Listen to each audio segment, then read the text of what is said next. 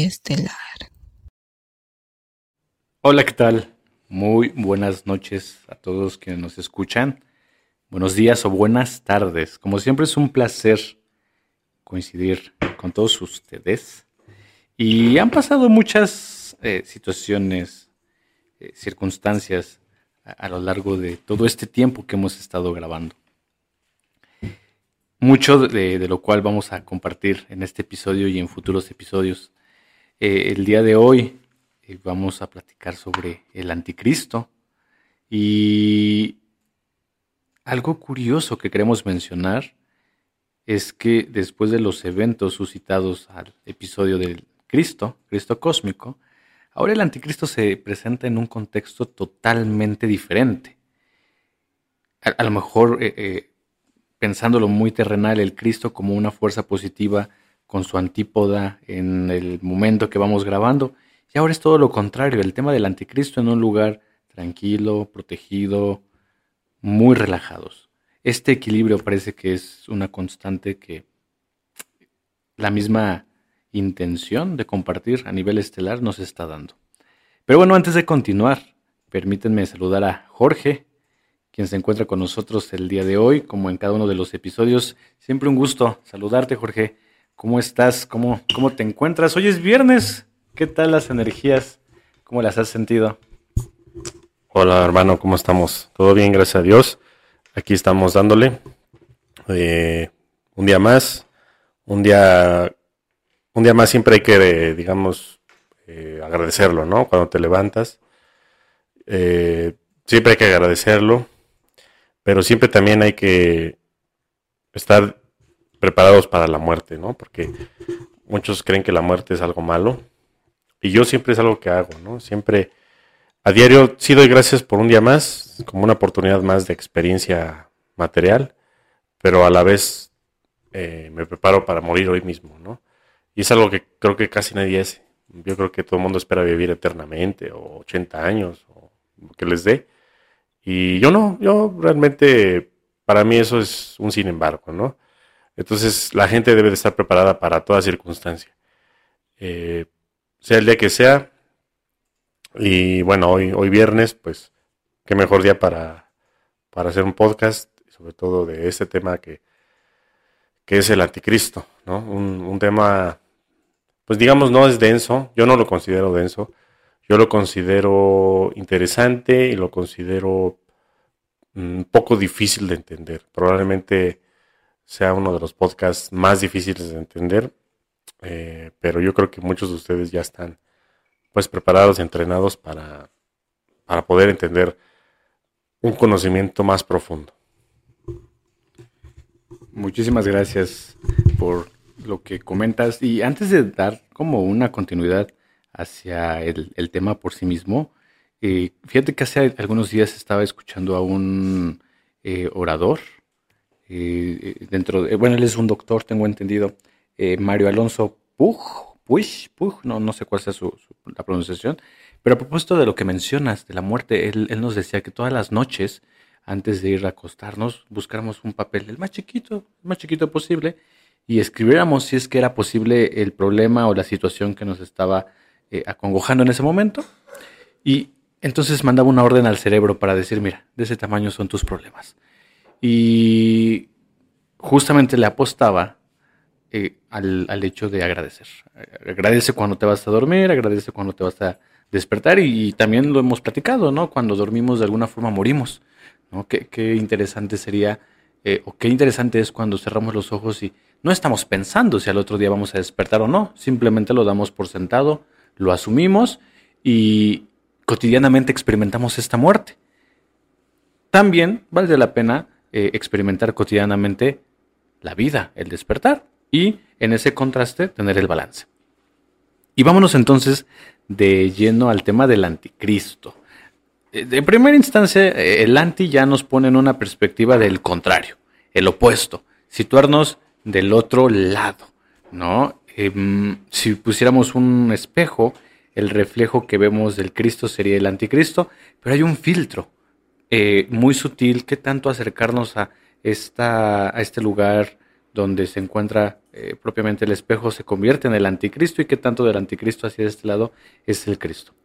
Pero para irle dando forma, eh, resumiendo o, retomando eh, la, conversación que tuvimos en el episodio del Cristo anterior, lo primero que me llega a la mente que puede ser el anticristo, pues es, va empezando desde lo terrenal y llevándolo hacia lo cósmico, puede ser todo, toda esta energía o toda esta noción de lo que pensamos como un ser. Yo me imagino de inicio, así en lo terrenal, un ser. ¿no?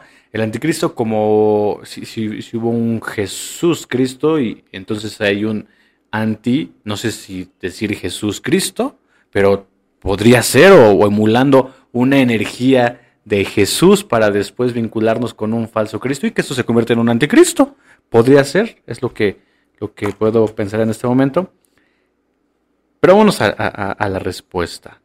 Jorge, ¿el anticristo quién es? ¿Es una frecuencia? ¿Es el 666? ¿Cómo lo definimos en lo terrenal y cómo lo llevamos hacia lo cósmico? Porque entonces si el Cristo es esta energía y esta espiritualidad natural, pues me surge que entonces el anticristo sea una fuerza tecnológica. ¿Va por ahí la respuesta, Jorge? ¿Qué nos puedes decir al respecto? Eh, ustedes conocen lo que es el Cristo por medio de, la religión cristiana, ¿no? Eh, sin embargo, en otras eh, líneas de religión o de creencias como de Oriente, no existe tal cual como, como eso, existe lo que es la energía búdica, ¿no? Mahatma búdica, que es otra energía paralela al Cristo, ¿no? muchos de esas creencias, o de, digamos en otros lados del mundo, no creen en, lo que los occidentales creen, que pudiera haber un anticristo, ¿no? algo totalmente antagonista a, un dios. ¿no? Eh, podríamos decir que el anticristo es, sí es una energía, una frecuencia, que ha existido en todas las épocas. Desde antes de que se creara el Homo sapiens ya existía el anticristo y probablemente exista muchos años posteriores al que estamos hablando en este instante. Entonces vamos a entender que terrestremente el anticristo ha sido representado por varias personas.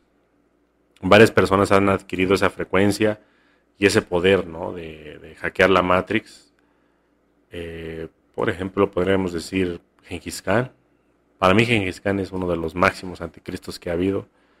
Tamerlán, eh, podríamos decir que también fue eh, Hitler, ¿no? Napoleón quizás también, Stalin, eh, muchos otros personajes innumerables, ¿no? No nos vamos a poner a mencionarlos a todos, no es el punto. Pero todos ellos han sido frecuenciados por una energía y una, pues sí, una energía y una frecuencia de totalmente antagonista a lo que se trata de la energía del amor, ¿no? De la frecuencia de la armonía, pero es mejor decirlo así. Entonces, eh, no, no nos vamos a quedar, como siempre, estancados en lo terrenal. La mayoría de las personas usan la Biblia, usan algún libro de religión o algún...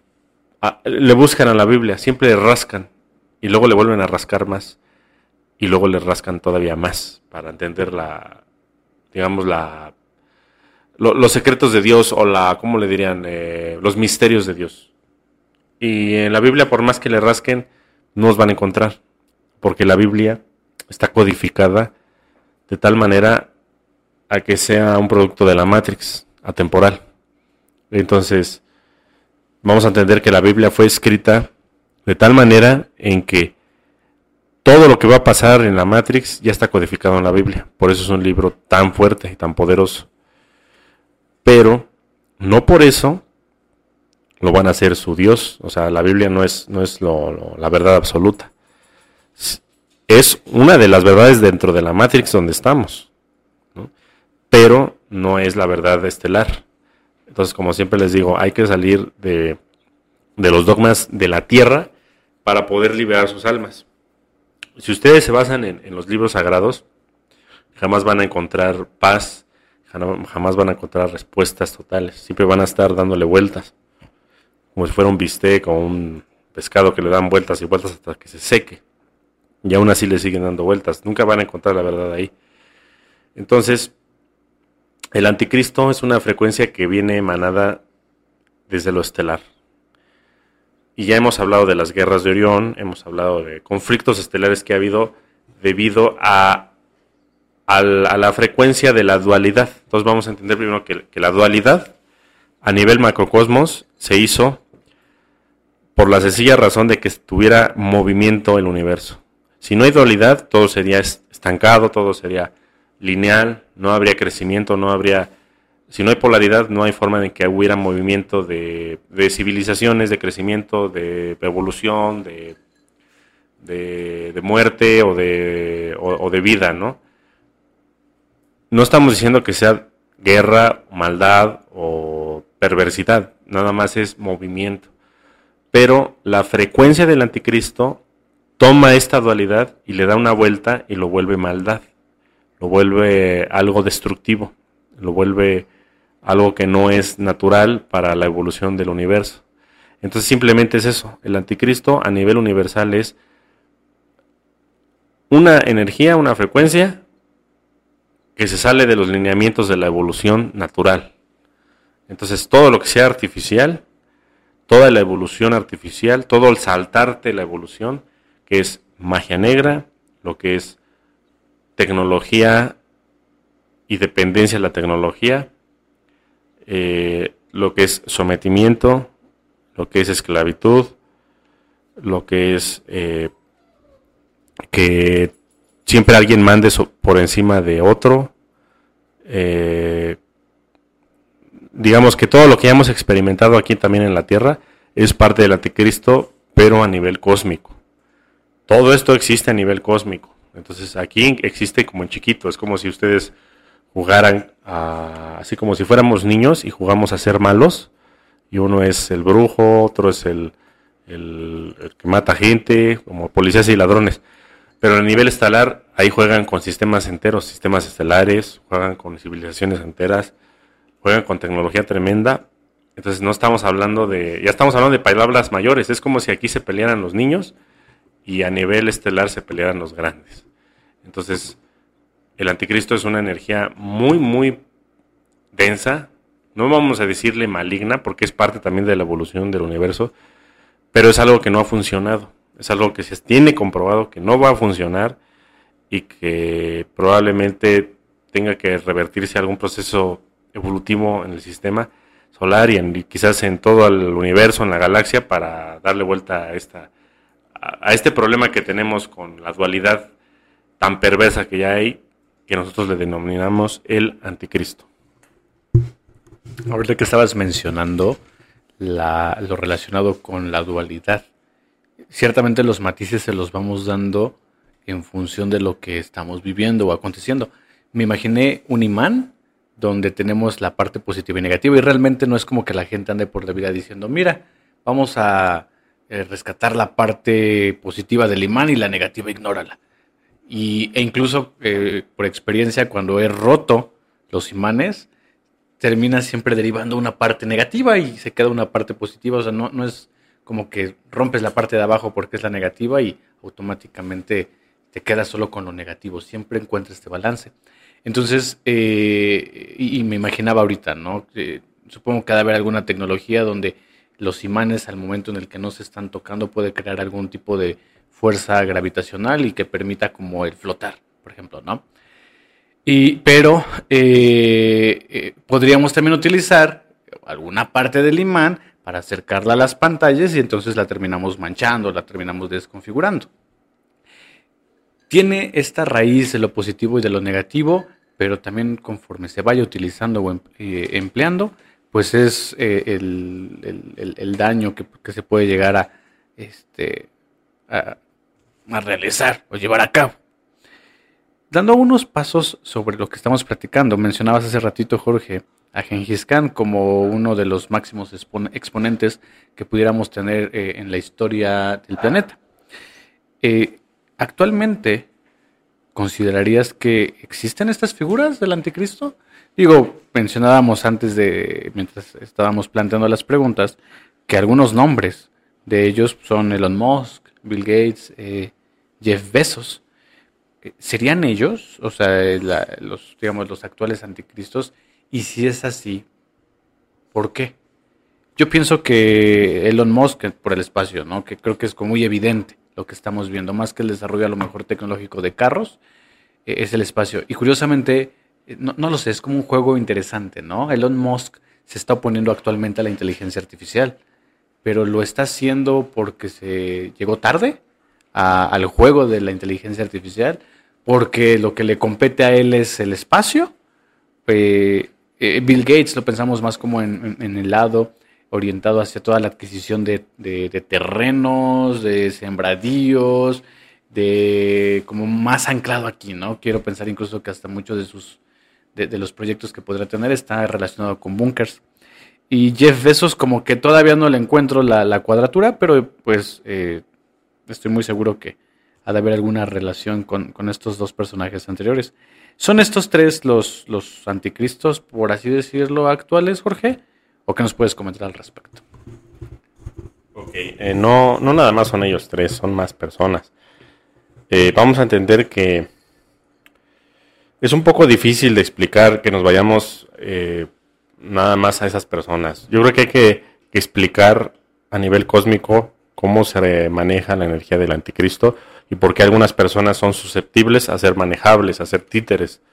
Porque estas personas son títeres. O sea, no es de que ellos mismos ideen todo este concepto del mal y, de, un nuevo orden mundial y de sometimiento fascista totalitario en unos 100, 200 años, que es su agenda. Eh, vamos a entender que a nivel cósmico eh, existen los proyectos de los hijos paradisiacos, ¿ok? Como hemos explicado anteriormente. Los hijos paradisiacos son la energía masculina del universo, porque ellos son dioses creadores de otros universos que se insertaron en este. Este universo, que podríamos denominarlo la fuente que todo lo es para nosotros, eh, no es nada más este universo el existente. Probablemente hay otros afuera, pero son universos de universos de universos de universos, macrouniversos. O es algo inentendible. Entonces, los hijos paradisíacos llegan con una conciencia de Dios también. Pero ellos, como se meten a este universo son como, digamos, espermatozoides dentro de un óvulo. Son la energía masculina y vienen a co-crear con la energía femenina, que es la fuente que todo lo es. Entonces, si vamos a hablar de Dios, Dios no es hombre, es mujer. Así de simple. Entonces, la energía femenina de Dios creador, Dios creadora, la maya elemental, co-crea con los hijos paradisíacos. Uno de ellos fue Micael que lo conocemos como el padre de nosotros. Eh, él tiene varios eh, proyectos. Uno de ellos es aquí un clúster pequeño de galaxias que se llama Nevadón. Pero él también tiene su universo macro. Él está trabajando en otros lados también. No nada más tiene esto. Ellos co-crean en diferentes proyectos. Ellos tienen. Es como si tú quisieras hacer un, proyecto de hormigas y ver cómo se desarrolla. Pero por otro lado tienes otro de abejas. ¿no? Entonces no tenemos, no estamos conectados, pero uno es por allá, otro es por acá, ¿no?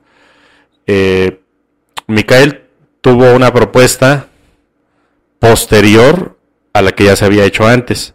Antes existen otros hijos paradisíacos que habían sido co-creadores dentro de este universo, que ellos hicieron la vida de tal manera que sus creaciones no pudieran tener no pudieran sobrepasar su nivel de dioses. Entonces, todos estos hijos paradisiacos, que son los padres de los reptiles y de los insectos, y de los dragones y de otros tipos de, de, entidades, hicieron sus proyectos de tal manera en que sus creaciones nunca pudieran sobrepasar sobrepasarlos a ellos. O sea, ellos dijeron, bueno, voy a crear un, digamos, por ejemplo, un, un trilobite. Y yo como soy Dios, creador, voy a desarrollarlo y puedo ver que en, en 10 millones de años se desarrolla un reptil, en otros 50 millones de años se desarrolla un dinosaurio, en otros 50 millones a otro y así hasta que sea un humanoide y después trascienda a otras cosas que no entendemos. Entonces, pero dice, en todo este ciclo de tiempo que yo le pongo, jamás va a poder llegar a, igualarme. Porque si lo pongo que me iguale, ¿qué tal si, si sale mal esto? ¿Qué tal si, si ellos sobrepasan mi poder? ¿Quién los controla? Si se sale de control, yo no podría. Entonces, prefiero que tengan ellos un límite. Prefiero que ellos tengan un, un control, un gobernador. Entonces, estos seres que, digamos, eh, arcángeles, podríamos decirlos, que no es Lucifer, son otros, son otros nombres que no los ponemos porque unos no me los sé y otros no tiene mucho sentido ponerlos. Quizás después lo, lo vayamos ahondando, ¿no? Primero que es que entiendan qué es esto. Ellos, esos, esos hijos paradisíacos desarrollaron todo ese, ese proceso de vida, pero cuando los seres reptiles, reptilianos, draconianos y eh, insectoides y arácnidos y otros tipos de, vida llegaron a tal nivel de tecnología y de conciencia que ellos ya querían superar a su creador y no podían, porque simplemente su matriz genética en la que ellos ya estaban, digamos, diseñados desde un inicio, no podían pasar de, sus dioses creadores. Entonces la única forma de, de, seguir evolucionando no era en espíritu, sino en materia. Entonces ellos desarrollaron tecnología cada vez más tremenda para poder darle vuelta a todo esto. Pero jamás tuvieron la oportunidad de, pues, ¿cómo te diré?, de, sobrepasar a su Dios creador. Entonces, esto los negativó, los fue negativando, los fue negativando, hasta el momento que ellos dijeron, mejor yo soy, mejor yo me voy a volver un Dios creador, porque no puedo, no puedo llegar a más. Entonces, yo mejor por medio de la tecnología, yo me vuelvo un Dios creador y es lo que y es donde crean sus universos en el hiperespacio, que son los espacios vacíos de la creación. El hiperespacio es espacios vacíos donde no se donde Dios la fuente que todo lo es no creó nada. Entonces ahí digamos que es un vacío, un vacuum, un vacuum, eh, vacuidad donde no hay nada. Y ahí se les ocurrió hacer de modo tecnológico sus universos de ellos mismos. Un universo gobernado, digamos, por los demiurgos reptiles. Ahora, ellos cuando ya tienen estos universos, dicen necesitamos gente que los habite. Entonces empiezan a jalar gente de, los universos reales, donde no estamos nosotros. Entonces, no pueden llevarse a la gente nada más raptándola. Eso sería un rato, sería, iría en contra de las leyes del universo. Entonces, serían detectables, sería algo que no les funcionaría sería su propia destrucción. Entonces dicen, bueno, vamos a idear algo diferente. ¿Qué tal si ellos acceden a venirse con nosotros? Eso ya es permitido. Pero ¿cómo los convences? Bueno, pues le pensaron, vamos a, vamos a entender que estamos hablando de las personas más inteligentes del universo, físicamente hablando. No estamos hablando de la antimateria o de, las frecuencias jerárquicas de, niveles de más allá de del átomo. Estamos hablando de seres físicos Nadie le puede ganar a los reptilianos en pensar, nadie. O sea, simplemente es imposible. Entonces, ellos se les dicen, bueno, se les ocurre, pues vamos a convencerlos de que se vengan con nosotros, que se vengan a, nuestros reinos de creación. Entonces, ellos dicen, bueno, ¿cómo le hacemos? Vamos a ir y vamos a pervertir a la gente. La gente tenemos que pervertirla para que ellos se, se vuelvan posteriormente a la inconsciencia. Y si ellos son inconscientes, después van a depender de la materia. Entonces vamos a agarrar a seres crísticos que sí tienen conexión con su, con su Dios creador y que los seres crísticos pueden sobrepasar a su Dios creador. Entonces estos seres son capaces de, de ser Dios en la materia. Vamos a ir por ellos y vamos a convencerlos de que se vengan con nosotros. Bueno, ¿y cómo los convences?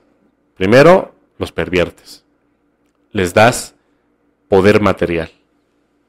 Que esto es lo famoso que se llama vender el alma al diablo o hacer favores, de brujería por algo físico.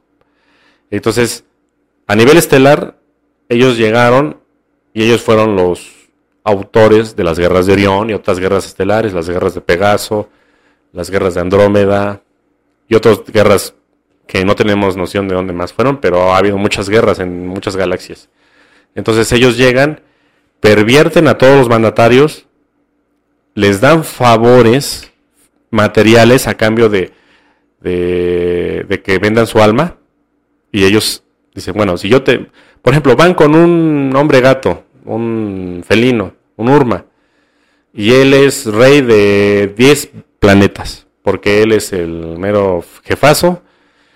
Fácil, llegan, bueno, en ese tiempo llegaron los seres reptilianos, que nosotros les llamamos chopats, que en realidad son, bueno, le dicen arcontes, chopats, son seres reptilianos que son tan viejos y tan ascendidos que ya no son reptiles, son son, son seres eh, de puro humo, de pura eh, frecuencia energética. Ellos ya no tienen, ya no dependen de un cuerpo físico. Entonces nadie los puede ver. O sea, ellos llegan y no los ves, pero se meten en tu psique. Entonces digamos que llegan con este urma, este felino, y, le, y se le meten en su psique. Los urma viven 10.000 años. Digamos que mil años lo están pervirtiendo, porque no es tan fácil pervertir a un ser así mil años lo trabajan y después dicen, ya le encontramos su lado flaco. Ya vi que es, no sé, por ejemplo, las mujeres, las gatitas, por así decirlo. Entonces, le dan por ese lado, lo empiezan a pervertir. Y encontraron su lado flaco. Entonces ahí lo pervierten y le meten, lo, lo pueden chipear y le meten karma, le meten miasmas, le meten chips, falso karma, obviamente, el karma no existe, así es un falso karma. Entonces, ya queda a contrato de los arcontes, a contrato de los chopats. Entonces, en sus vidas siguientes y en, sus, y en, su, en su descendencia, él como ancestralidad y los demás como descendencia de él, van a tener ya los contratos de él. Y así fue como se fueron pervirtiendo por millones de años los seres a través de la galaxia hasta ser totalmente dependientes de los placeres físicos y de los contratos de brujería, por así decirlo. Entonces, quedan, digamos, ya su alma ya está vendida al diablo, por así decirlo, ¿no? El diablo no existe, pero para que me entiendan. Ahora, a nivel cósmico así fue. Aquí en la Tierra pasa lo mismo, ¿no? Si tú vendes tu alma a los chupats, pues ya, te van a dar un favor, te van a hacer rey quizás de Mongolia y de toda Asia y hasta llegar a Europa. Pero fue, realmente fuiste un títere para ellos. A lo mejor a Gengis Khan le dieron, creo que tenía 100 esposas, ¿no? A lo mejor disfrutó la carnalidad a lo máximo, bebió, comió, disfrutó los placeres más eh, materiales que se pudiera haber uno imaginado. Pero si se dan cuenta, él fue un, nada más un títere de los Chopats, fue un títere del anticristo. Entonces, fue, fue por varias razones. Ellos son vampirizadores. Ellos, como no pueden obtener la energía crística, la tienen que cosechar. Entonces ellos, eh, digamos que, eh, propician la situación para que se haga, digamos, una guerra, un conflicto, Puede ser a nivel familiar, puede ser a nivel de países, a nivel estelar. Entonces ellos crean esos conflictos, los crean ellos. Ahora, ustedes si entran en esa frecuencia, es decisión de ustedes. Si entran en esa frecuencia, se vuelven vampirizables. Y luego eh, empiezan a hacer contratos, son chipeados, se meten, digamos, en los miasmas, ya quedan con contratos de ancestralidad, etc. O bien le dan vuelta a esta frecuencia y se van por el lado del Cristo. Así de simple, paja y trigo. Entonces, los anticristos, como me mencionabas, Elon Musk, este, Bill Gates, Besos y todos los demás, Putin, eh, todos los títeres del, mundo, son todos son títeres, nadie se manda solo. Ellos, pues, obedecen los placeres de la materia y por lo general son gente muy inteligente y por lo general son gente muy trabajadora y por lo general gente con muchos contactos, ¿no? Pero se les facilita el camino. Se les facilita porque ellos son capaces de, obtener ese poder por, por, sus medios también, pero también por, digamos, con, facilidad, por, por haberle vendido su alma al diablo, por así decirlo. No existe el diablo, nada más es un, decir. Entonces, los seres anticrísticos, sea en la Tierra o sea en, a nivel estelar, son entidades que se venden por placeres materiales, así de fácil. Ese es el anticristo físico, ¿no? Espero que más o menos haya quedado. Sí, de hecho es necesario hacer todo este bagaje y dar todo este contexto, precisar, puntualizar, para entender cómo es que se mueve toda la dinámica. Uno puede ver las consecuencias de toda la energía o toda la frecuencia del anticristo en el momento que la gente está siendo hipnotizada por la política, el fútbol, la televisión, vaya, los medios de control más conocidos. Todo aquello donde se postre nuestra atención de una manera hipnótica o de una manera que no nos deja a lo mejor reflexionar y, que eh, simplemente se nos va el tiempo, es, eh, parece que es como una frecuencia o es parte de esta, de esta frecuencia, ¿no? Vemos la consecuencia, vivimos la consecuencia, pero si de ahí nos vamos hacia atrás sobre nuestros propios pasos y vamos viendo como, ¿y para qué esta frecuencia? ¿Y de dónde surge este conflicto? ¿Y quiénes son los que están interviniendo? ¿Y cómo es que, eh, digamos, analizar el cuadro paso por paso para llegar a quién es el creador, quién es el que está pintándolo, ¿no? Entonces, eh, ese también es, eh, es parte de, de, todo el contexto, todo el preámbulo que se va dando para entenderlo, situarlo y no solo quedarnos en lo terrenal, sino elevarlo en lo cósmico. Eh, lo, lo, has dicho en diferentes episodios, ¿no? Como es arriba, es abajo y es una réplica de lo que va aconteciendo en estos diferentes ámbitos que pueden llegar a ser tan sutiles como la misma tecnología. Algo que me llamó la atención, eh, y de lo cual hice incluso notas, es esto, ¿no? Eh, podría incluso eh, posicionar un ámbito donde están los dioses creadores tecnológicos artificiales y los dioses creadores tecnológicos espirituales, ¿no? Por ponerlos en, esta misma balanza o en este, con este mismo peso. Hace algunos días y a propósito de todos los movimientos que se están haciendo en redes sociales, sobre todo con la inteligencia artificial, eh, estaba eh, pensaba en un símil. ¿Cómo es eh, de, curioso que el ser humano, programadores, tienen toda esta capacidad de crear todos los comandos necesarios para que la inteligencia artificial se desarrolle? Luego entonces la misma inteligencia aprendiendo sobre sus pasos, sobre sus errores, sobre las preguntas que le van realizando. Y entonces aquí es donde pensaríamos, ¿no? ¿Es posible que la inteligencia artificial pueda crear algo como un ser humano? Porque el ser humano creó la inteligencia artificial, pero la inteligencia artificial podría crearlo. Eh, y aquí es donde entonces podríamos argumentar, bueno, sí, eventualmente podría solicitar a los ingenieros que se vaya constituyendo algún tipo de, plataforma eh, metálica o biotecnológica para que pueda desarrollarse. Y si se llega a hacer, tendría la capacidad, la inteligencia artificial de poner como este granito, eh, este átomo, eh, este, esta chispa, esta conexión con la fuente, y entonces que la creación de la misma tecnología artificial tenga el contacto del Cristo haciendo como una analogía hacia otro rumbo, ¿no? Hacia, otras perspectivas. Eh, yo lo veo, lo veo complicado, lo veo complejo, y ahí llevándolo hacia lo estelar es entonces lo mismo, ¿no? dado que es imposible que dentro de todos estos universos que están creando en el hiperespacio pueda ser constituido por una fuerza que ellos no conocen como la del Cristo, tiene sentido, por supuesto, que toda la cosecha de almas entonces pase a sus espacios, ¿no? Y como lo mencionas, a través de toda esta situación física, material, ¿no? Todo aquello que nos atrae, todo aquello que al final es, es, apego, ¿no? Y que nos puede, eh, o que se sitúa como nuestro talón de Aquiles, ¿no? E, eso, eso es lo, lo, interesante, ¿no? Todo, eh, y a lo mejor, no sé si sea incluso un error de diseño, no lo creo, si todo va sobre sus mismos pasos y si el universo eh, o toda la, idea de la creación está concebida en que se está conociendo a sí mismo, se está autoexperimentando, eh, de pronto también me llega, ¿no? Como es un juego, pero no es un juego, ¿no? O sea, juegas porque estás en, en alguna parte de la frecuencia, pero tampoco lo es porque es solo una experiencia que se va integrando a algo más grande. Entonces, e, eso me, me, gusta, me llama la atención, cómo lo, lo, lo, expones, tiene, tiene sentido, claro. Y eh, después de ahí nos vamos hacia la parte de las frecuencias, ¿no? Las frecuencias que nos están vampirizando. Entonces, eh, la vampirización aquí en, esta tierra está dado por, eh, sobre todo, medios tecnológicos o medios donde las personas están reunidas por algún contexto, alguna situación política, deportiva, etc.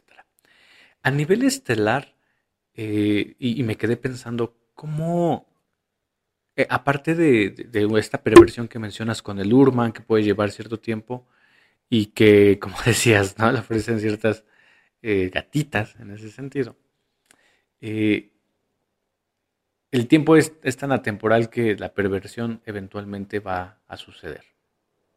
¿O es posible evitar esa perversión, Jorge? O sea, ¿pueden las otras razas cósmicas como, como los Urman evitar que a nivel psíquico sean invadidos? ¿Sí, es posible? Eh, ¿Sí es posible tener una protección eh, a esos niveles de dimensión? Eh, yo pensaría que sí, de inicio, porque si nosotros dentro de todo este desarrollo del podcast lo estamos haciendo y lo estamos promoviendo y también estamos como haciendo, ejecutándolo de manera personal, pues quiero pensar que también los Urman han de tener sus protecciones. Digo, no me imagino a un Urman con su con su este crucifijo, ¿no? Pero supongo que ha de haber a nivel cósmico algún tipo de protección como geometría sagrada o, no, no, sé qué sucedería ahí. Y así como nosotros estamos en un despertar dentro de lo terrenal, ellos también despiertan, Jorge. Las razas cósmicas también tienen esto que llamamos despertar. ¿Qué nos puedes decir al respecto? Son, son como dos preguntas, porque mira, me interesó la parte de la inteligencia artificial. Y pienso que dentro de la inteligencia artificial vamos a, irnos a las películas.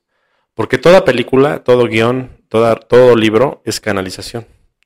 Eh, claro que somos co-creadores, no todo ya está inventado, pero nosotros canalizamos información del, cosmos y lo plasmamos en un libro, en un guion, en una película, en un cuento o en la imaginación. Entonces, vamos a entender que todo el universo es tan vasto, tan gigante y tan milenario, o sea, de, que es infinitamente grande en tiempo, que por ahí escuché, escuché de algún autor que dijo, eh, dijo, ah, ¿los, ¿los unicornios existen o no? Y dices, no. Bueno, si no existen, compruébame que no existen. Entonces, si no existen, es que realmente pueden existir, es la probabilidad de que sí existan. Entonces, en el universo, el que no existe, el que tú no veas algo, no es que no exista, sino que probablemente, como ya lo imaginaste, existe en algún lugar.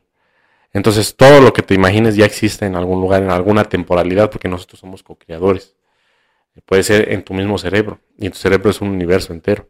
Y ahí están cohabitando todos los elementales atómicos. Entonces, vamos a entender que las películas, vamos a ir a algunas. Por ejemplo, Terminator, ¿no? que es como la base de la inteligencia artificial maligna. ¿Te acuerdas que se hace bueno? ¿no? O sea, en la 2 se hace bueno. Y dices, ¿cómo? Tiene conciencia. ¿no? Llegó a tener conciencia, una máquina. Y en otras películas eh, llegó a pasar lo mismo. Cuando inventan una inteligencia artificial, pues, ¿sabes cuál otra me gusta mucho? Blade Runner.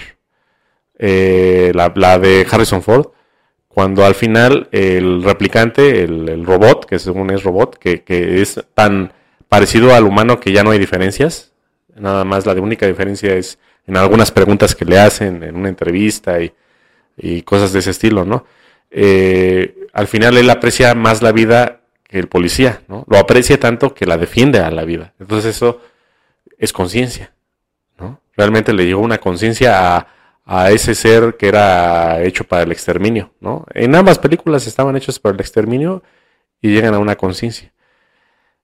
¿De dónde viene esa conciencia? Dices, bueno, ¿cómo? O sea, se la implantaron, el programador le, implantó una conciencia ahí programándole el chip. No viene ahí. La conciencia viene del elemental, del elemental atómico y del elemental colectivo atómico. Entonces, toda vida viene del elemental. Toda la vida del universo es del elemental. ¿Por qué? Porque el ser elemental, los reinos elementales, es Dios. Es la fuente que todo lo es, es la malla creadora. es la Maya virgen creadora. Nosotros somos como hijos paradisíacos en, en, menor escala. Entonces nosotros podemos co-crear con los elementales. Tú agarras un átomo, esto, lo otro, lo, amalgamas, lo vuelves chip, luego lo vuelves códigos, lo vuelves algo y lo, y lo llevaste a tal grado de tecnología y de que nadie pudiera creerlo y le das vida. Inteligencia artificial.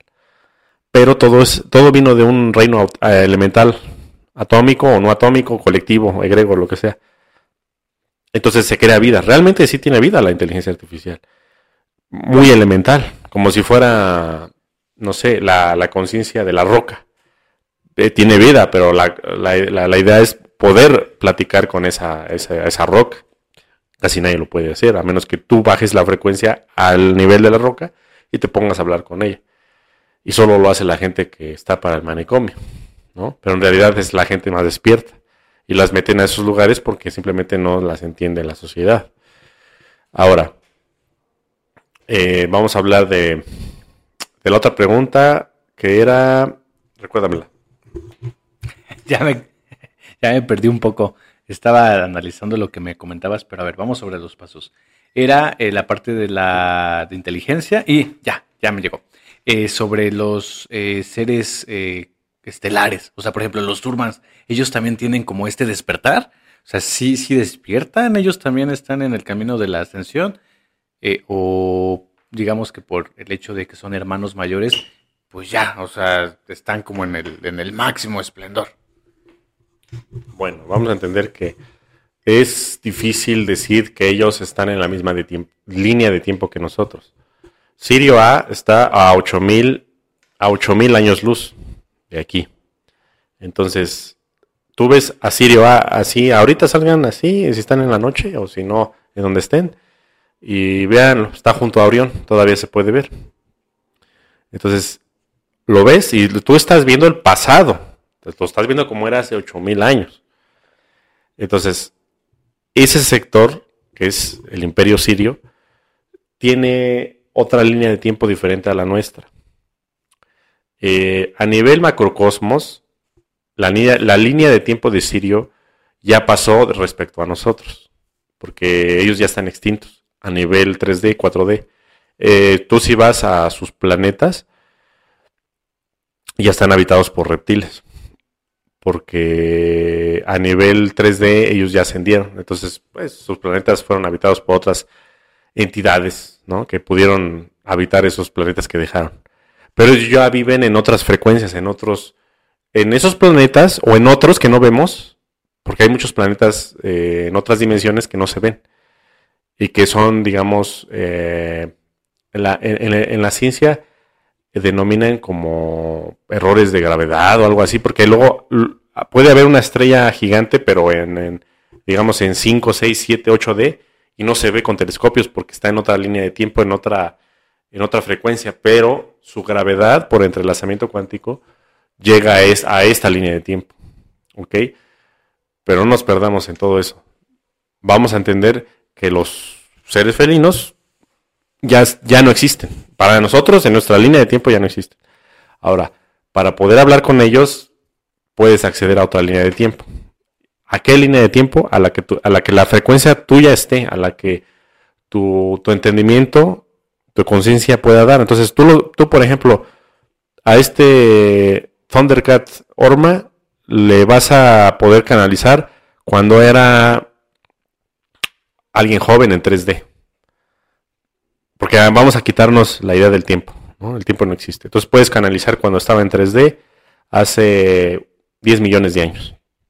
Puedes canalizarlo cuando estaba en 5D hace 5 millones de años o en 7D, en la línea actual del tiempo quizás, o en 9D, en, mm, no sé, en 5 millones al futuro. Entonces depende tu frecuencia actual tuya a cuál vas a acceder para canalizar a ese ser. Entonces hay gente que, los, que accede a los seres Urma, a los felinos, cuando eran guerreros, porque su frecuencia actual todavía es de, guerra.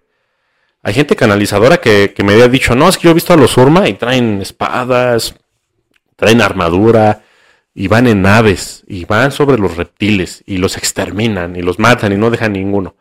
Claro, estás accediendo al, al ser felino cuando estaban las guerras de Orión, porque hay que entender que somos atemporales. Ahora, hay gente que me dice, no, yo ya los vi como, como energía.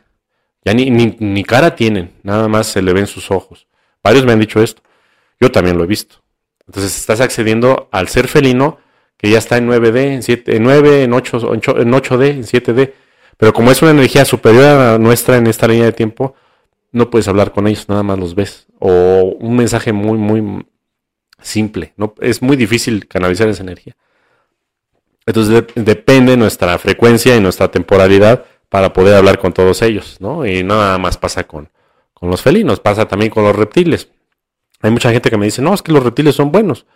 Yo he hablado con muchos reptiles y ya son maestros. Bueno, pues estás hablando quizás con reptiles del futuro, ¿no? Porque en esta línea de tiempo ellos todavía quieren el poder. Entonces, hay que ser atemporales, no, no, no se te queden nada más estancados en, en una línea, ¿sale?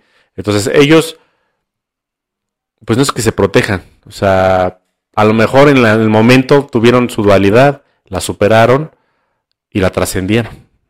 Nosotros también como seres atemporales dentro de este planeta, nosotros podemos meternos a la guerra, meternos al conflicto, ya sea familiar, sea eh, con los vecinos, con, con, los amigos, políticamente, en fútbol, lo que sea, y o, o trascender eso, ¿no? O irte al futuro. Dices, bueno, yo ya canalizo a mi yo del futuro. Yo ya puedo hablar con mi yo del futuro. Entonces él me da información porque yo ya tengo un grado de confianza. Y ese grado de confianza me hace que yo pueda canalizar información y me ayudo yo a mí mismo, pero por el grado de conciencia. Ahora que si yo no accedo a, ese, a, esas frecuencias, jamás voy a poder pasar de la Biblia, del fútbol, del, de, los partidos políticos, ¿no? Es bien curioso lo que mencionas. Eh, ahorita estaba haciendo esta notita que dice, hay tantas líneas de tiempo como frecuencias en las que estés. También es cierto que vamos en este continuo movimiento eh, eh, experimentando diferentes lugares, diferentes frecuencias. Entonces eso nos permite obtener información de diferentes lugares. Anoche, fíjate que me pasó algo bien curioso. Hice una eh, meditación ahí un poquito guiada por, por mí, por mi respiración. Y, me pasó algo curioso porque todavía me veo topado como por la parte racional eh, estaba imaginando que la conciencia eh, propia, personal, se encontraba en, algún centro situado en, dentro de mi cabeza. Y salía, salía como de manera sutil y de pronto hacía una conexión con diferentes yo. Y entonces decía, a ver, ¿cómo, cómo es conectar con otros yo? Eh, ¿Cómo es conectar como en otras líneas? ¿Qué tanto conecta la esencia que mantiene eh, o al menos desde el ego que mantiene como esta idea del yo en, una bolita de energía y que conecta con otros puntos, ¿no?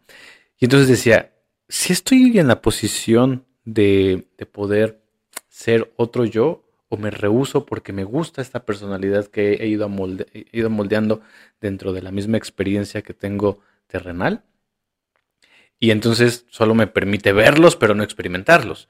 Porque también ahí me encontraba como con esta limitante racional de veo todas las posibilidades, pero no sé si lo quiero experimentar.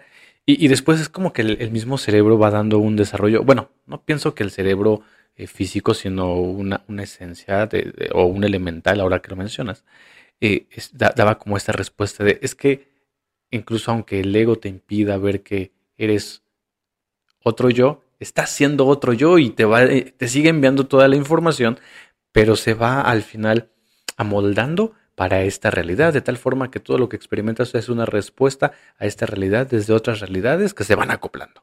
Eso fue lo que me llegó en, en la hipnosis, eh, eh, autohipnosis que me hice anoche.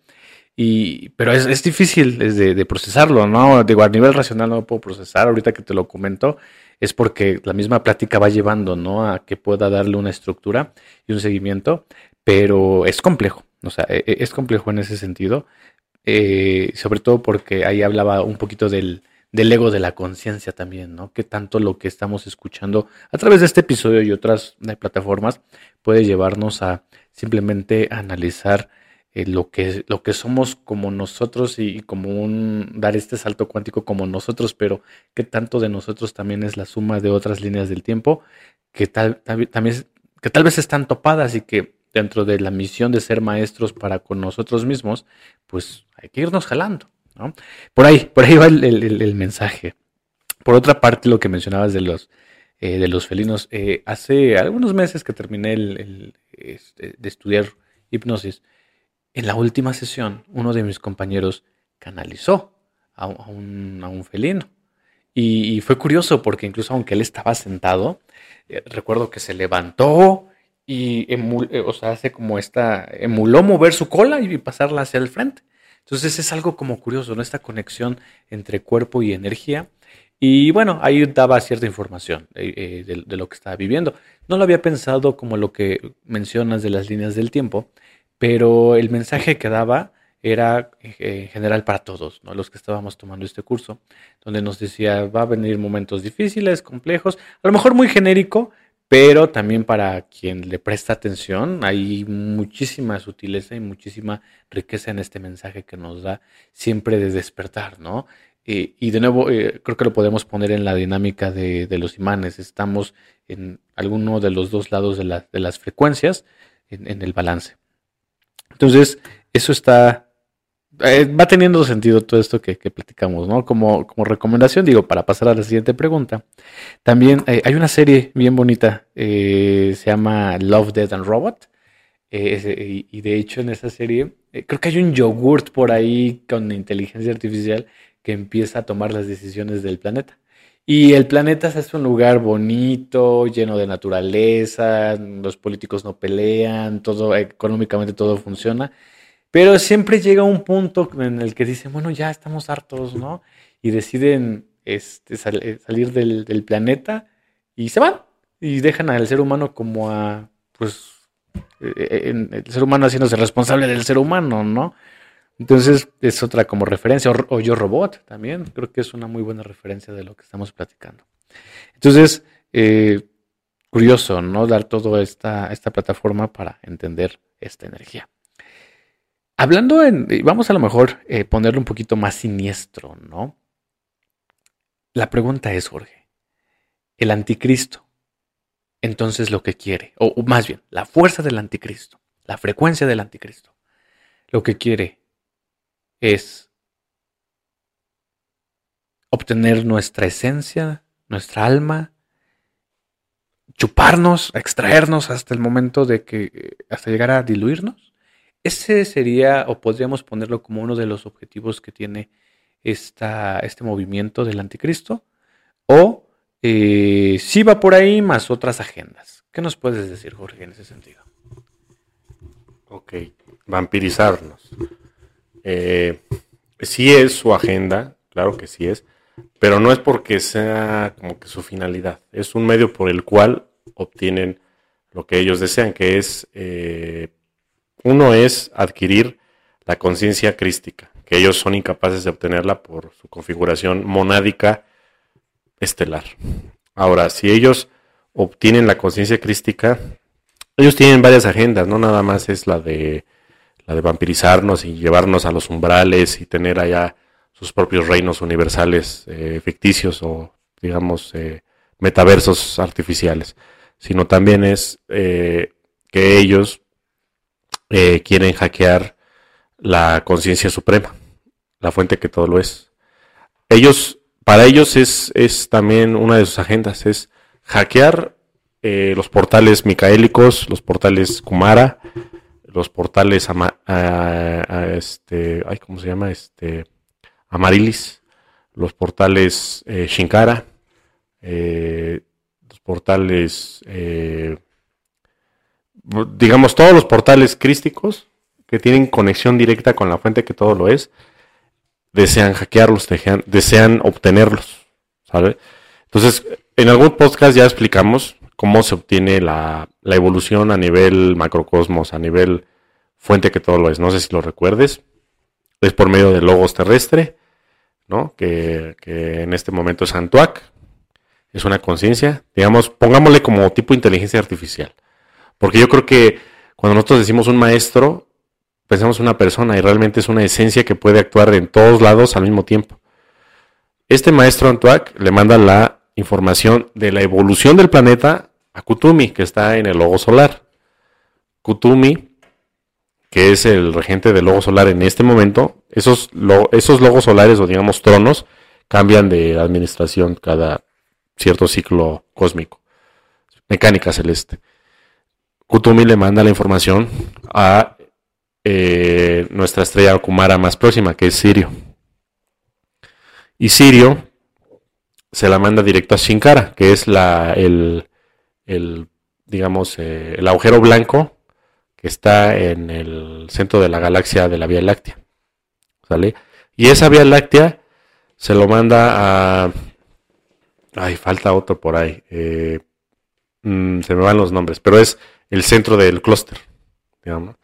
Y el centro del clúster eh, se lo manda a otro más, que es Umbersa, que es en la capital de Orbotón. ¿no? Y Umbersa se lo manda a lo que es eh, a Abona, a, es este Shinkara. Eh, Shinkara es Abona. Abona es la fuente que todo lo es, es la isla paradisíaca central que emana toda la fuente de vida. Y ahí está la fuente que todo lo es, que es, digamos, la macroconciencia cósmica que existe. Y esa macroconciencia hace todo el reconocimiento de todos los universos, de todos los, todos los seres vivos, a través de los portales cósmicos, micaélicos, crísticos, o crísticos podríamos decirle, porque no nada más micaélicos, hay otro tipo de portales. Entonces, lo que quieren los Chopats, lo que quieren los el anticristo, la energía del anticristo, ellos tienen sus jerarquías, ellos tienen a sus jefes, a sus eh, mandatarios, que muchos de ellos ya fueron destruidos. Y el problema fue ese, destruirlo, destruir a sus mandatarios, porque es como cuando matas a, acá en la tierra a un líder del narco, del narcotráfico, matas a uno y luego quedan como tres, ¿no? Y luego es peor. Lo mismo ha pasado a nivel estelar y ellos se han dado cuenta que, que eliminar a los jefes de los Chopats y de los arcontes realmente es peor, porque se pelean a nivel a, un nivel inferior, ya deja de haber orden. Entonces eso es peor para las civilizaciones que están sometidas por los Chopats como nosotros. Entonces, eh, ellos ya no saben qué hacer. están entre la espada y la pared las, las jerarquías. Ellos pueden destruirlos. O sea, ellos tienen tanto poder que mañana mismo, si quieres, los eliminan. El anticristo no debería existir. Pero si eliminan a los anticristos, quedan otros más inconscientes. Y es peor. Ellos ya se han dado cuenta de eso, porque ya lo han hecho en otros sistemas estelares. Entonces están sobre en la espada en la pared. ¿Qué puedes hacer? Literal, eliminar a todos, la gente se suicida porque son sus líderes. O sea, ¿qué pasaría si mañana mismo no estén todos nuestros líderes religiosos, todos nuestros líderes eh, políticos y de corporativos? La gente se suicida. O sea, que dijeras, mañana no está ni, un, ni una persona con monada reptil. La gente normal se suicida. No, no qué hacer. Ya depende tanto de los dioses tecnológicos que ya es muy difícil. Estamos hablando de algo muy difícil de, a, nivel conciencia. Eh, las, jerarquías se sorprenden mucho, los comandantes estelares se sorprenden bastante de lo que realmente está sucediendo en el planeta Tierra. Entonces nosotros somos las antenas para poderles comunicar todo esto. Eh, esos podcasts son también para eso, nada más para, no nada más para, para sacar gente del planeta, sino para que ustedes sean conexión directa con sus jerarquías y ustedes les comuniquen toda esta información de realmente cómo está gobernado el planeta y cómo está lleno de trampas y mentiras. Ok, entonces, eh, pues en, resumidas cuentas, eh, es muy difícil quitar el, al anticristo. Es algo que ya está incrustado en nuestro ADN y probablemente eh, tendríamos que pasar por un proceso de Big Bang, yo creo, para volver a reiniciar todo esto. Ok, entonces, pues no sé si quedó más o menos responder porque se me fue ahí la onda. Sí, no, y además tiene sentido, porque poniéndolo como en, otra perspectiva, es como si em, vamos a, una escuela y vemos jugar a los niños. Entonces vemos cómo, se, cómo eh, empieza, hay jerarquías, está el lidercillo, están los que van siguiendo, a lo mejor, eh, digo que no son niños normalmente, ¿no? Está por un lado los niños y por otro lado las niñas, ¿no? Aunque también llega a ver como esta convivencia eh, mutua. Entonces, uno puede decir, ah, mira, son niños siendo niños, ¿no? Pero si prestas atención, dices, es que también tienen reglas que de alguna forma las están siguiendo y a lo mejor no es que las hayan puesto, pero de alguna forma uno dice, ah, mira, allá de ese lado se juntan los que juegan fútbol, ¿no? De este lado se, juntan, se juntan los este, que siempre como que buscan estar eh, jugando, pero en el pasamanos. Y entonces, eh, si uno presta atención como adulto, aprendería mucho de cómo eh, van buscando sus mismos lugares, cómo las mismas características los, los, van atrayendo, ¿no? Similar, atrae a similar también. Entonces, los adultos podrían aprender de eso y quiero pensar que entonces de esa forma también otras conciencias estelares aprenden de nosotros, porque lo están viendo, van viendo cómo nos movemos, cómo nos manifestamos y si se, está replicando como en este reflejo, pues tiene todo el sentido del mundo que también eh, a través de todo lo que estamos realizando, pues la información pueda subir.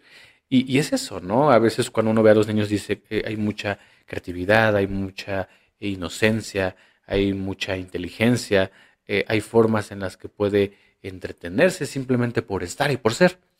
Y entonces, eh, al momento en el que estamos materializados y densos dentro de esta existencia, pues podemos eh, mandar toda esta información desde este logos terrestre, ¿no? Desde Antuac hasta, hasta Bona, y tendría un sentido más completo, ¿no? Porque además está experimentando en, en, carne propia.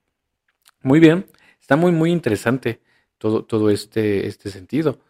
Pero entonces, Jorge, si el anticristo ya está eh, en, nosotros, o sea, eh, como parte de la misma existencia de la creación, la pregunta es entonces, ¿se puede hacer algo al respecto? O sea, ¿podríamos eh, em, contrarrestar si es que esa fuera la palabra? ¿O lo mencionaste, ¿no? Tal vez necesitas otro Big Bang para poder resetear todo, todo esto, ¿no? Todo este, este, juego, toda esta existencia. Porque entonces, si es así, e, entiendo que la responsabilidad que tenemos primero es con nosotros, después para, digamos, en lo terrenal, quien quiere escuchar, pero hacia lo vertical con las jerarquías para que esta información llegue y a lo mejor se pueda hacer algo. También imagino que, así como, como mencionas, ¿no? A nivel tecnológico, eh, existe, están topados hasta cierto punto de inteligencia, ¿qué pasa entonces con todos estos seres, con todos los hijos paradisiacos? O sea, también me imagino que tienen este grado de inteligencia y que algún tipo de decisión tomarían, ¿no? Y si ya no hubiera como posible decisión, entonces ¿crees que el Big Bang sea o un Big Crunch sea la única solución posible, Jorge? No, yo creo que este universo tiene mucha riqueza en conocimiento, porque no es comparable con ningún otro. La dualidad aquí llega a más de 90%. Es el universo más dual que existe.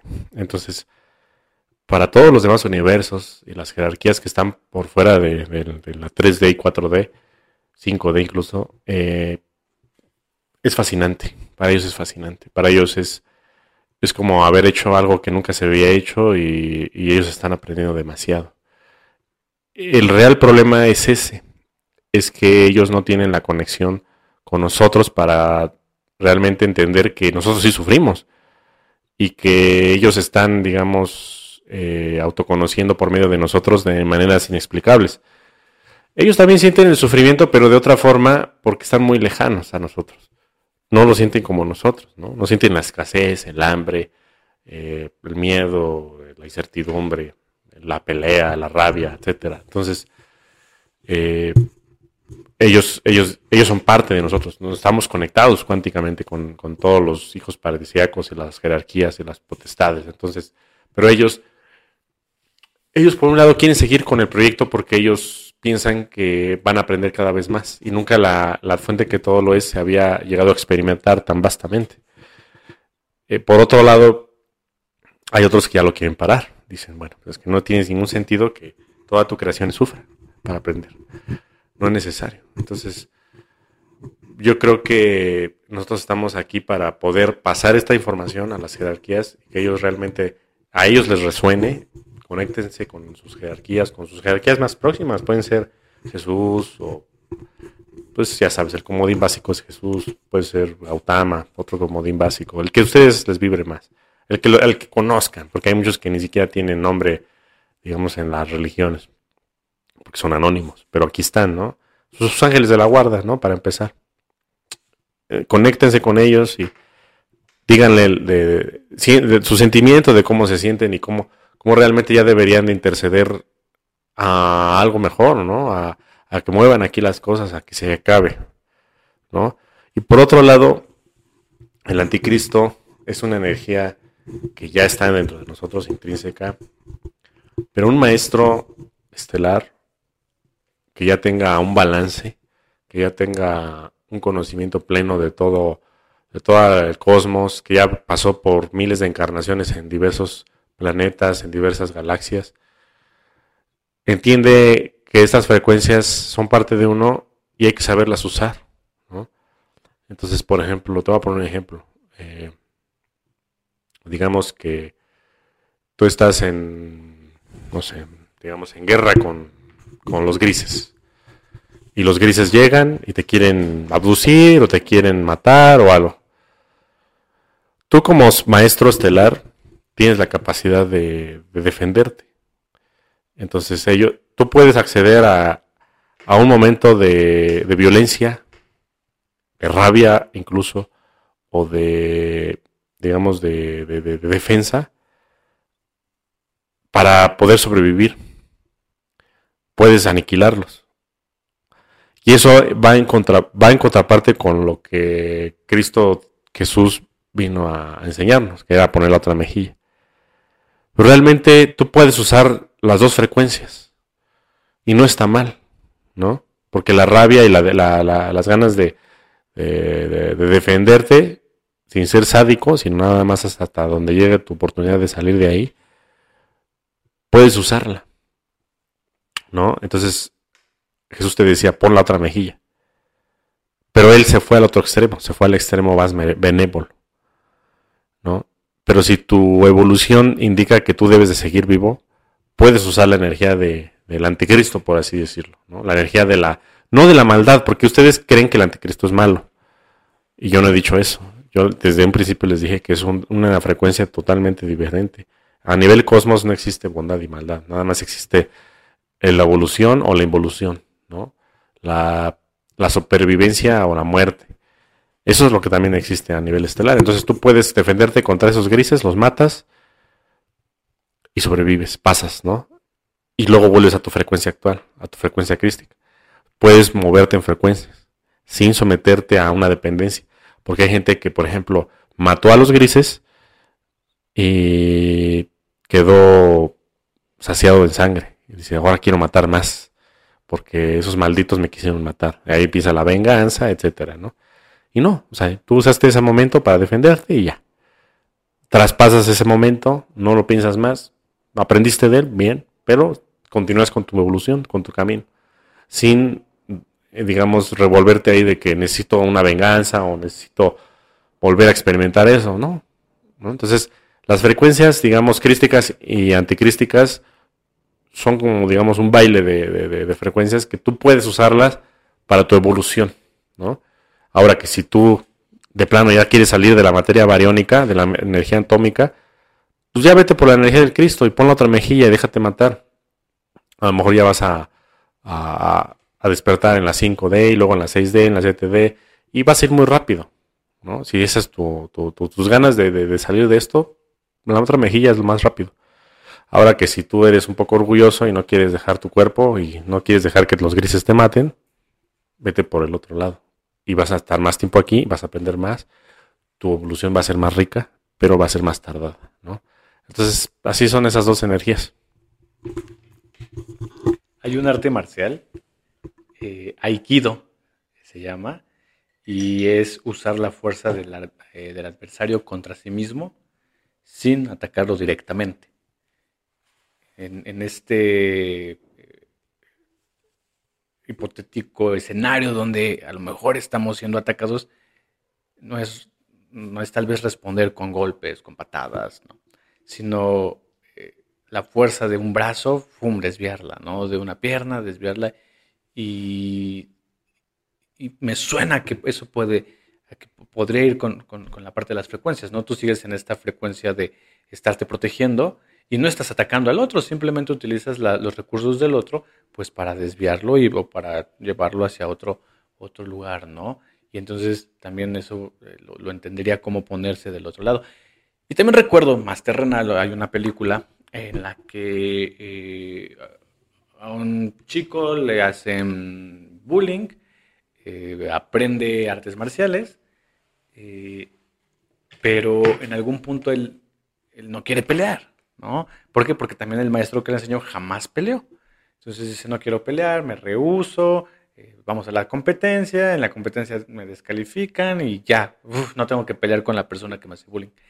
Y sin embargo, terminan agarrándose en el estacionamiento, el, todo el show se, da en ese lugar y el maestro le dice, a ver, no pelees, yo te enseñé a defenderte, a que encuentres el centro, la paz, eh, toda todo este, esta estructura de mente, cuerpo organizada para que puedas estar en, en congruencia, ¿no?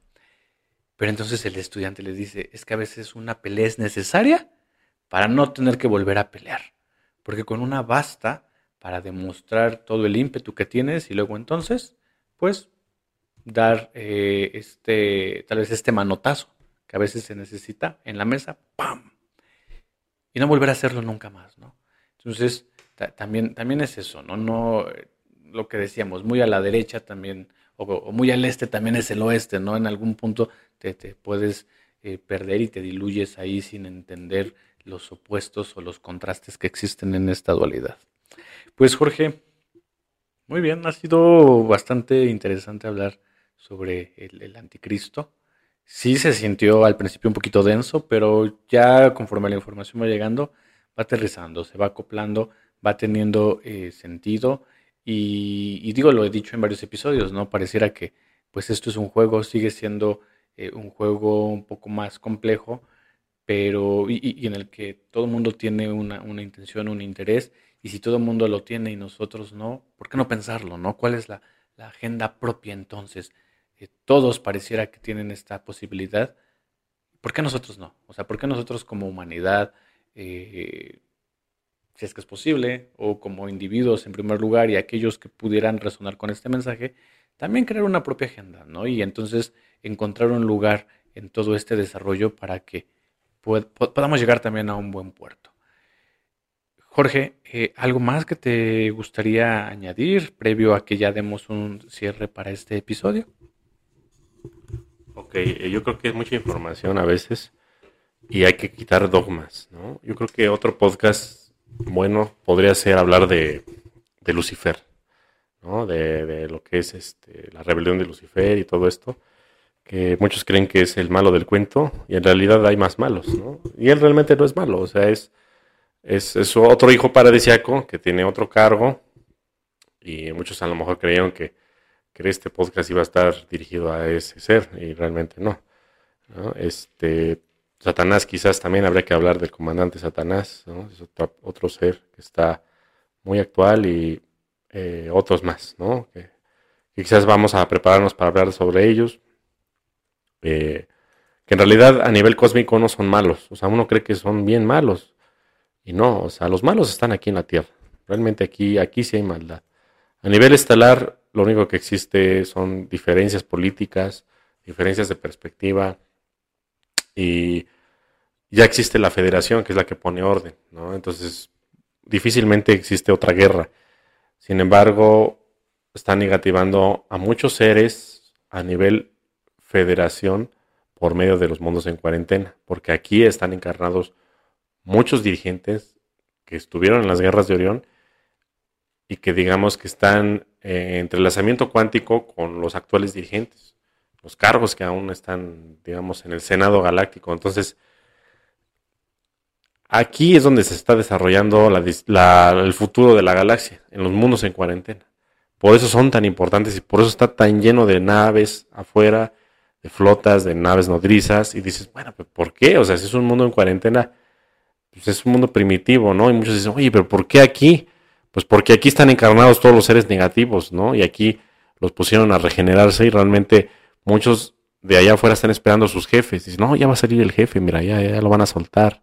A ver qué va a decir, se regeneró o no. Es como en las películas, ¿no? Que ya sale de la cárcel, le, no, ya estoy regenerado y en dos días ya está peor que nunca, ¿no?